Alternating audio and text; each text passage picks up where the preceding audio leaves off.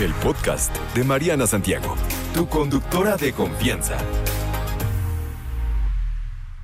Pues no sé si por ahí he visto que en redes sociales es muy común ver los tweets de, de, personas que publican frases como de buena vibra, ya sabe, como de aliento para los seguidores, X o Y. Y por ahí se empieza a mm, mencionar o a escuchar o poner de moda, vamos, esta este término de responsabilidad afectiva, en donde de pronto pues suena bien bonito, pero a lo mejor no tenemos tanta idea como de qué, de qué va, ¿no? De qué se trata. Si no se tiene responsabilidad afectiva, muchas personas dicen, vete de esa relación o de ese trabajo o de esa amistad o de lo que sea. Y habla sobre identificar todas las red flags que le llamamos por ahí actualmente, que es un término, ya no es un término millennial, no es como medio centennial, entonces, dice, identifica todas las banderitas rojas sobre esto de la responsabilidad afectiva.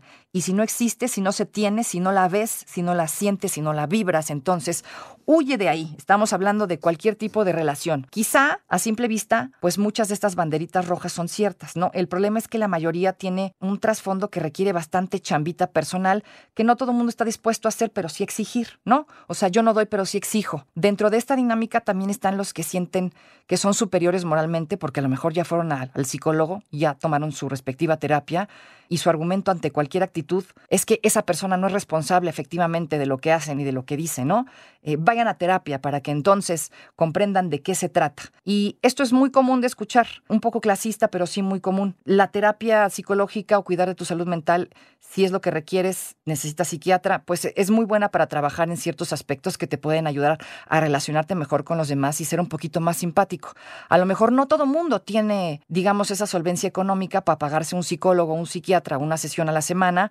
Tal vez muchos viven en un entorno familiar que no los apoya para que accedan a estos servicios y la salud pública pues no tiene un sistema tan ágil, o sea, sí existe, pero no, no tan ágil para que proporcione, digamos, esta atención a quien, a quien lo requiere. No hay que confundirse. El hecho de saber identificar una relación violenta de una sana es muy importante, además de que el querer relacionarnos con una persona de manera respetuosa y amorosa es una meta que no es imposible y no debe ser imposible de alcanzar, y es a lo que todos deberíamos de aspirar. Pero parece que la gente habla de responsabilidad afectiva y se siente superior moralmente. Sobre todo decimos, ¿no? Regresamos a lo que dije al principio en las redes sociales.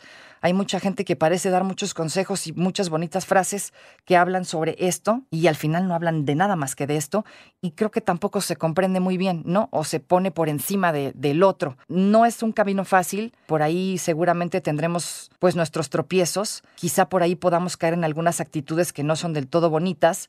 Lo importante es hacer una introspección para ser lo más responsables conforme a las emociones de quien nos interesa y de nosotros mismos para relacionarnos, ya sea de una cosa casual, algo más formal, una relación de trabajo, un lo que sea. Porque ya sabe que en la era de, hablando de las relaciones personales, por supuesto, en la era del ghosting, esto de desaparecer de la vida de alguien sin previo aviso, de las relaciones líquidas, de las relaciones estas que van y vienen, ¿no? Estas que decíamos actualmente, todo parece ser como desechable, la falta de compromiso irreal, ¿no? Que, que todo mundo vaya por ahí diciendo que son responsables de manera afectiva, cuando prácticamente este tipo de tácticas ah, son todo menos empáticas con el otro y creo que la mayoría de la gente las, las implementa, ¿no? De una forma o de la otra, ya no estamos acostumbrados como a enfrentarnos a las situaciones y preferimos darles la vuelta. ¿Qué tan, qué tan responsables afectivamente estamos siendo aquí? Pues definitivamente cero. Esto de la responsabilidad afectiva no solo es un término utilizado en las relaciones amorosas, repito, también en cualquier vínculo sentimental, háblese de familiar, amistad, laboral, esta forma de convivencia promueve la prudencia y la reflexión sobre cómo relacionarnos mejor de manera íntima con otras personas, haciéndonos cargo de nuestros actos, de nuestros sentimientos, así como del impacto de estos en los demás.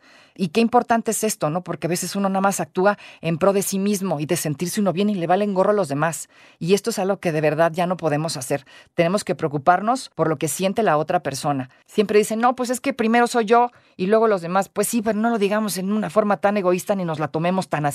O sea, sí es importante que tú estés bien para que el otro esté bien, pero ¿hasta qué grado estás siendo eso, egoísta con lo que siente el otro? Eh, cualquier relación de pareja, de amistad, de lo que me diga, pues no es nada más de uno mismo, estamos relacionados con otras personas y hay otros vínculos que también hay que cuidar.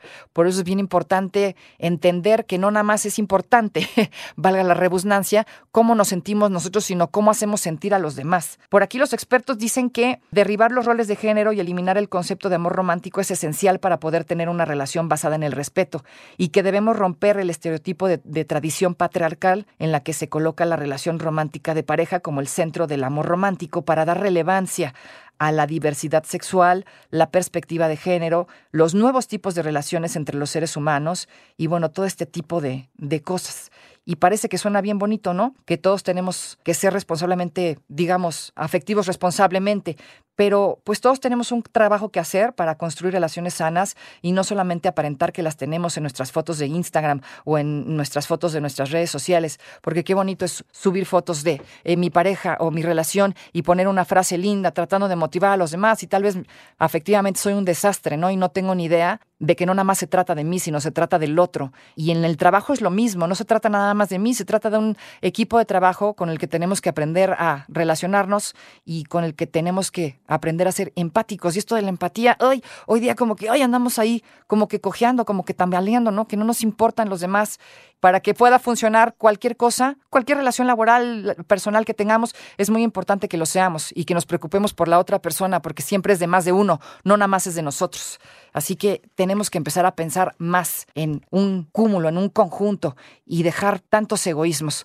No te preocupes, Mariana estará de regreso muy pronto. Recuerda sintonizarla de lunes a viernes de 10 de la mañana a 1 de la tarde por 88.9 Noticias. Información que sirve. Tráfico y clima cada 15 minutos.